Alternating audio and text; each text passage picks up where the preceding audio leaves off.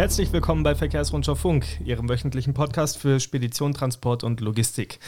Mein Name ist Fabian Fährmann. Ich freue mich, dass Sie auch heute bei der Ausgabe wieder mit dabei sind. Und ich freue mich auch über mein Gegenüber, denn wir sind lange nicht mehr im Podcast zusammengesessen. Gerhard Grönig, der äh, Chefredakteur der Verkehrsrundschau, ist bei mir.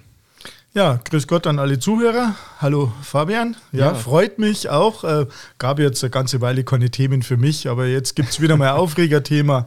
Und äh, da bist da du gern dabei. gerne. Genau. ja, ähm, wir haben, äh, ich glaube, gehen wir gleich ins Thema rein, oder? Äh, wir haben gar nicht so viel zum Vorerzählen heute mal. Nee. Ähm, wir haben eine, ähm, eine Studie zugesendet bekommen, über die wir ein bisschen sprechen möchten. Äh, das Fraunhofer Institut für System- und Innovationsforschung hat nämlich das Ergebnis einer Studie zum Thema Oberleitungs-LKW vorgestellt. Ähm, die werden in Deutschland gerade erprobt und das Institut hat sich halt angesehen, wie gut funktioniert das, wie verträglich ist das für die Menschen etc. pp. Äh, bevor wir jetzt mal in die Bewertung der Studie gehen, Gerhard, vielleicht nur mal kurz zum Abholen für alle, wie sieht es denn mit dem Thema Oberleitungs-LKW in Deutschland aus? Es gibt ja verschiedene Projekte, die da gerade laufen. Ja, genau. Ähm, also bekannt sind ja vor allem die, das Projekt in Baden-Württemberg auf der B462 bei Rastatt im Murgtal.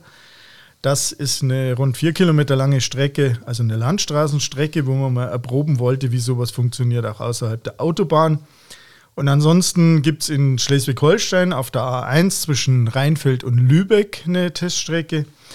Die bekannteste ist wohl die auf der A5 zwischen ähm, Langen, Mörfelden und Weiterstadt. Also es sind zehn, zu Beginn 10 Kilometer, die ist jetzt erweitert worden auf ca. 17 Kilometer. Mhm. Ähm, da habe ich noch ein paar Daten, 400, knapp 400 Oberleitungsmasten, äh, die da aufgestellt werden. Und ich habe jetzt bei der Recherche zu unserem Podcast auch gelesen, dass diese Strecke angeblich Anfang 2024 abgebaut werden soll. Ich schau an. Ähm, so oder so, diese drei Teststrecken, das sind also die bekannten, gefördert durchs BMU, also das Umweltministerium, mit äh, zu Beginn 72,8 Millionen Euro. Mhm. Äh, wobei auch da bei der Recherche habe ich ein paar interessante Zahlen gefunden, unter anderem ein Bericht äh, von tagesschau.de bzw. von Fokus.de, dass die Gesamtkosten bisher auf rund 191 Millionen beziffert werden. Mhm. Ähm, durch Instandhaltung und, und ja, was hat der Betrieb der Strecken bedarf. Ja. Was äh, weniger bekannt ist, es gibt auch von, nördlich von Berlin im brandenburgischen Dölln äh, noch einen Versuch, aber das ist im Prinzip ein, ein zusätzlicher Versuch der TU Aachen und, mhm. und von Siemens. Siemens ist ja einer der Treiber dieser ganzen ja. Geschichte. Ja. Okay. Ähm, wenn man ganz kurz nochmal in die Landschaft der Lkw-Hersteller schaut, äh, ohne, ohne Oberleitungs-Lkw gibt es keinen kein Betrieb auf solchen Strecken. Welche Hersteller machen damit? Also es waren tatsächlich am Anfang mal zwei Hersteller. Es waren äh, Daimler Trucks und äh, Scania. Daimler ist relativ schnell ausgestiegen. Mhm. Da kommen wir sicher nochmal auf die Bewertung der Studie, die ich recht amüsant fand. Ähm, jetzt ist tatsächlich nur noch ein Hersteller dabei, das ist Scania. Mhm. Äh, liegt da sicher daran, dass in, in Schweden elektrifizierte Strecken gibt, mhm. allerdings auf Routen, wo man keine Bahnstrecken bauen kann und wo man einfach erkannt hat, da ist die Kombination der Oberleitung und des LKWs zielführend. Ähm, und äh, das sind dann Scania eher für 50 Hybrid, mhm. die bei uns zum Einsatz kommen. Die haben halt dann nur diesen Pantographen, also diesen Stromabnehmer am Dach. Mhm. Und äh, ja, sind aber auch die Basis für, für sagen wir, Standard-Hybrid-Modelle von, von Scania. Scania ist ja der einzige Hersteller momentan, der tatsächlich mhm. äh, dieselelektrische Hybriden auch baut und die sind dann die Basis ja. für den Oberleitungs-LKW. Das ist vielleicht auch ganz interessant, diese LKW, die da fahren, ähm, genau, sind Dieselhybriden. Also das heißt, Pantograph oben, mit dem fahren sie dann elektrisch und dann hinterher, äh, ich glaube, eine kleine Pufferbatterie ist auch noch drin, gell? Genau, es ist eine Moment. kleine Pufferbatterie drin und wie du richtig sagst, ähm, diese Autos sind äh, Dieselhybriden, also die dieselelektrische Hybriden. Die Idee dahinter ist, ähm, die Autos sollen auf der Autobahn elektrisch fahren mit dem Strom, den sie über einen Stromabnehmer, also über einen Pantographen bekommen, sollen gleichzeitig ihre äh, Pufferakkus oder ihre, mhm. ihre Traktionsbatterien laden und, und ähm, können dann, also erreichen so roundabout 10 bis 15 Kilometer elektrische Reichweite, mhm. müssten dafür aber mindestens 20 Kilometer unter Oberleitung fahren. Mhm. So lang ist ja gar keine Strecke. Ja. Das nur mal so nebenbei. Ja. Äh, dann lass uns doch mal in diese Studie von Fraunhofer äh, EASY, wie, wie es so schön heißt, ja. das Institut für äh, System- und Innovationsforschung. Ja, lass uns mal in die, in die Studie reinschauen ein bisschen. Also ähm, es wurde ja eine, das ist ja das, die, das Endergebnis sozusagen. Der, ich glaube, wie hieß das? Zusammenfassung, Endstudie, irgendwie so war der offizielle Begriff. Äh, eine Erkenntnisstudie. Ja, eine Erkenntnisstudie, irgendwie sowas, genau. Ja. Was war denn jetzt die große Erkenntnis und was denkst du darüber? Also, naja, ich weiß nicht, ob ich, ob ich, ja doch, ich weiß es schon. Eigentlich sollte man amüsiert sein. Äh, Im Endeffekt habe ich mich tatsächlich geärgert, weil ich habe selten eine derartige Verdrehung von Tatsachen wie bei dieser Erkenntnisstudie oder bei dem, was uns zugeschickt wurde, gelesen. Mhm. Ähm, da kann man fast schon von, also wenn wir es geschrieben hätten, dann müssen wir uns den Vorwurf Lügenpresse gefallen lassen. Das ist alles in den schönsten Farben geschildert worden, äh, unter anderem Aussagen zu den Herstellern. Naja, also Scania war voll dabei und die anderen, mhm. die sind halt ein wenig zurückhaltend. Äh, Fabian, du weißt es selbst, du bist selbst in dem Thema alternative Antriebe so weit mhm. drin. Kein Hersteller, außer vielleicht Scania, weil die das Hybridauto ohnehin haben, hat sie jemals ernsthaft Gedanken gemacht über einen Oberleitungs-LKW? Im Gegenteil ja sogar. Ne? Also Daimler hat sich ja, hat ja sogar, das ist ja fast schon äh, fast schon kinoreif ja. gewesen, dass sie ja auf der Murgtal-Strecke parallel einen Elektro genau. batterieelektrischen LKW genau. eingesetzt ja. haben, um ja offiziell zu sagen, wir gucken mal, wie das im, im Gegensatz dazu performt. Also die waren ja wirklich starke Gegner, hat ja Martin Daum auch immer äh, betont. Ja, und ja. Da, da kann man ja als kleinen Einschub sagen, ist ja die Spedition Schmidt, die die, die äh, Fahrzeuge betreibt. Ich habe kürzlich mit Rainer Schmidt, dem Geschäftsführer, gesprochen, der dort die Elektroautos betreibt. Mhm. Äh, also hat ja Volvo und, und Mercedes. Funktioniert ganz im Gegensatz zu den Oberleitungs-Lkw perfekt mhm. und ist wirklich äh, ein Modell, über das man nachdenken kann, beziehungsweise das schon wirklich funktioniert. Mhm. Schauen wir mal vielleicht von den LKW selber weg. Äh, wie, wie ist das Ganze, diese ganzen Testversuche, die bis jetzt gelaufen sind, die ja teilweise im kommenden Jahr auch enden werden. Ähm, wie hat das technisch aus deiner Sicht geklappt, alles? Also, so gut. Ähm, genau, so gut. Ähm, wie gesagt, im Gegensatz zu den positiven Berichtserfahrungen oder des positiven Erkenntnisberichts schaut die Praxis äh, aus meiner Sicht völlig anders aus. Äh, das begann schon damit, dass die Isolatoren der Masten am Anfang ungeeignet waren, also auf der A5-Strecke, die mussten dann getauscht werden. Dann war der Versuch ja oder wird ja immer nur wissenschaftlich äh, begleitet. Da braucht man ja dann oder wollte man die Daten übertragen. Das hat am Anfang ja überhaupt nicht funktioniert. Äh, damit war schon mal zum großen Teil am Anfang die ganze wissenschaftliche Begleitung hinfällig.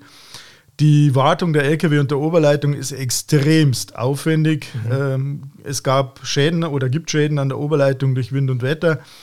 Wir wissen, wir waren ja mit oder wir sind mit einigen der, der beteiligten Unternehmen, also mit dreien, um genau zu sein, äh, immer wieder mal im Gespräch oder haben uns anfangs und, und äh, immer wieder mal laufend darum gekümmert. Die Autos sind sehr oft in der Werkstatt gestanden. Mhm. Ähm, gut, da, liegt in der Natur der Sache. Es ist halt der Technik. Ich glaube, das liegt nicht an den grundsätzlich funktionierenden Hybridfahrzeugen von mhm. Scania. Das wissen wir ja, dass die gut funktionieren. Aber das Ganze drumherum ähm, war halt dann doch schwierig und, und ist meines Erachtens auch völlig falsch eingeschätzt worden. Dann ähm, die GPS-Steuerung äh, der Fahrzeuge hat am Anfang nicht funktioniert, sodass die Pantographen nicht äh, rechtzeitig hoch mhm. oder viel zu früh wieder runtergefahren sind. Die Spurbindung hat am Anfang nicht funktioniert. Das ist ja nicht ganz so einfach. Ein LKW hat ja im Gegensatz zum Zug äh, zwei Oberleitungen. Er braucht ja Plus und Minus, weil er nicht durch die Straße ableiten kann. Und das kann man sich vielleicht vorstellen auf, auf äh, der rechten Spur dann die Spur so zu halten, ohne technische Hilfsmittel, dass beide Pantographen sauber in den beiden Oberleitungen laufen, ist gar nicht so einfach. Also das hat Für fünf Kilometer, ja. Ja, gut. Es hat auf jeden Fall auch ja. nicht äh, äh, funktioniert und, und die Strecken selber waren auch lange ohne Funktion. Also äh, die A5 zum Beispiel monatelang, weil der Baggereinsatz, gut, das, mhm. das kann man jetzt dem System an sich nicht anlasten aber weil durch einen Baggerschaden dann Leitungen kaputt gegangen sind. Mhm. Ähm, also eigentlich da ist überhaupt nichts Positives. Das ist eigentlich nur eine einzige Katastrophe. Mhm. Aber sind das nicht alles Probleme, die man lösen könnte? Also ich denke mir, diese Isolatoren, ja, da wird man eine technische Lösung finden. Äh, wir haben Spurhaltesysteme für Lkw, die im Prinzip ja auch heute, wir kennen das ja aus dem Testalltag, ja eigentlich auch gut funktionieren.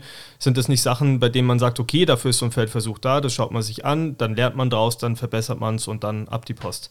Ganz so einfach scheint es ja nicht zu sein. Grundsätzlich hast du natürlich recht, aber wir befinden uns jetzt in einer Situation, das denke, wissen unsere Zuhörer so gut wie wir, ähm, dass wir ganz viele Systeme haben. Wir haben mhm. die Batterieelektrik, wir reden vom Wasserstoff-LKW, beziehungsweise also je nachdem Wasserstoffverbrenner oder, oder eben ähm, Brennstoffzelle. Mit anderen Worten, wir müssen eine Menge Geld ausgeben, um unseren Verkehr zu dekarbonisieren, um, mhm. um den Straßentransport äh, CO2 und klimafreundlicher zu machen.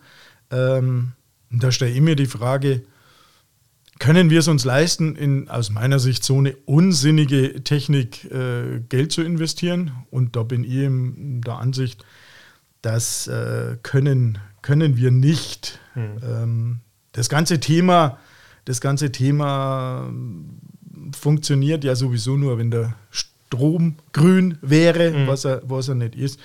Und was man natürlich einmal betrachten muss, das ist auch mein Argument. Ähm, die Logistik, die wir brauchen, muss man da wirklich unsere Marginalen äh, elektrifizieren. Also es, man geht da von, von Kosten aus äh, 17 Milliarden, um, um mhm. diese 4000 Kilometer, die wir bräuchten, zu elektrifizieren. Also nur einmal Aufwand, ne? nur um Masten zu bauen, nur um Oberleitungen zu verlegen. Naja gut, du, man hat natürlich wie überall und beim, bei der Straße viel mehr wie ja. auf der Schiene, hat man natürlich einen, einen enormen äh, Wartungsaufwand, mhm. um das zu tun. Also wie gesagt, das BMU schätzt die Kosten auf 17 Milliarden. Mhm.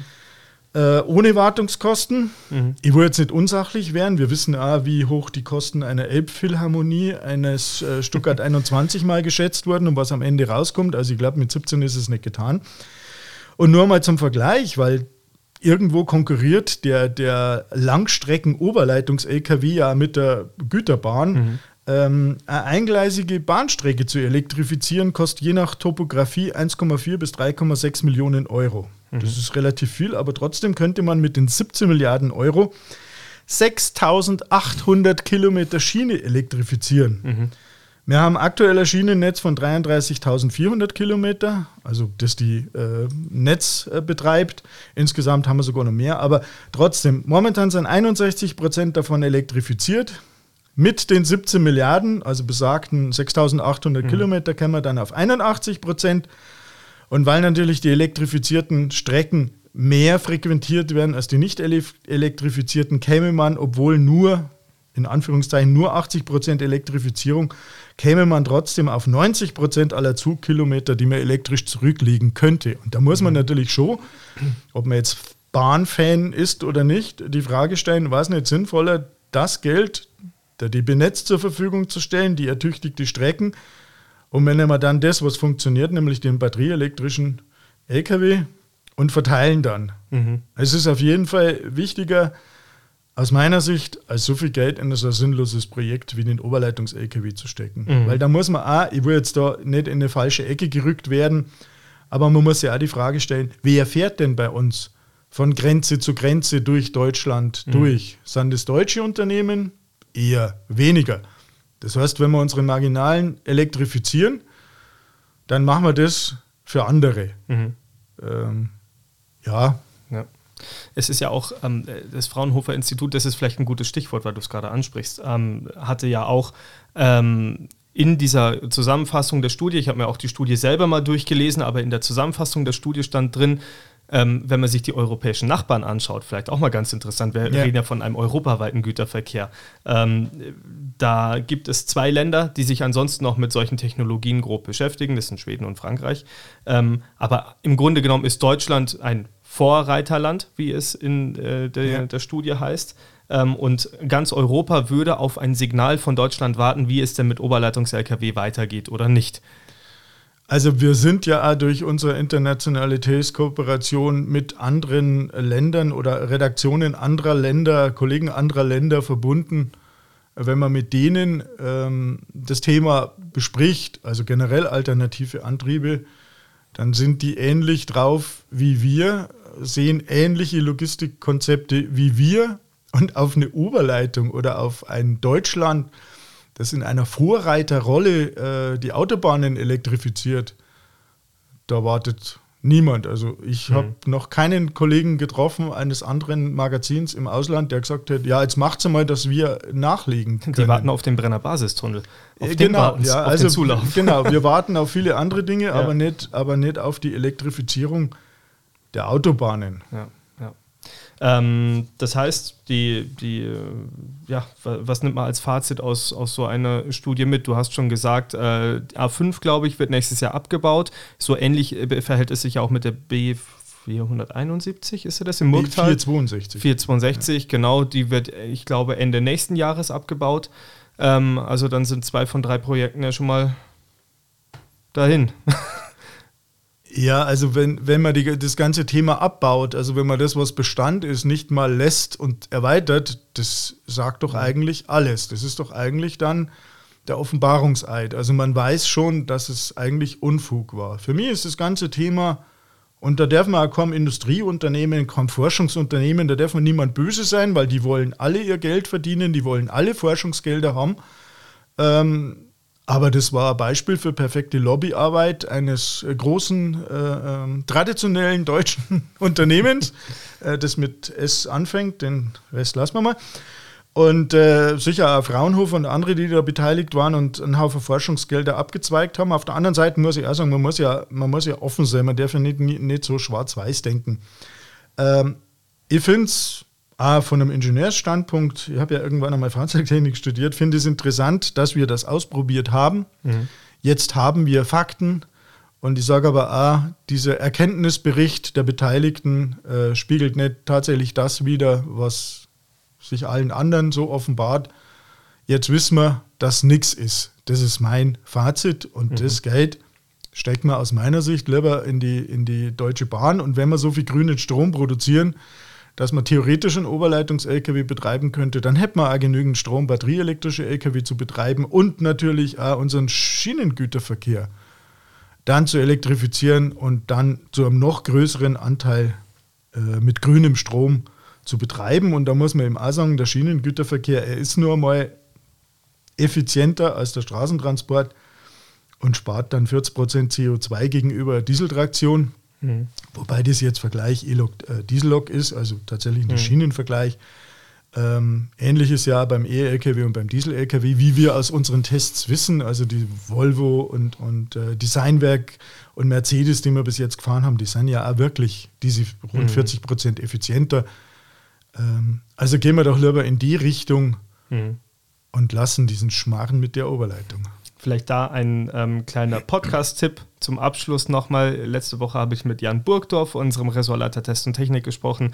Ähm, über einen äh, Systemvergleich. Wir haben mal geschaut mit verschiedenen Lkw gleicher Bauart, wie äh, viel verbraucht ein Diesel-Lkw, wie viel verbraucht ein Elektro-Lkw.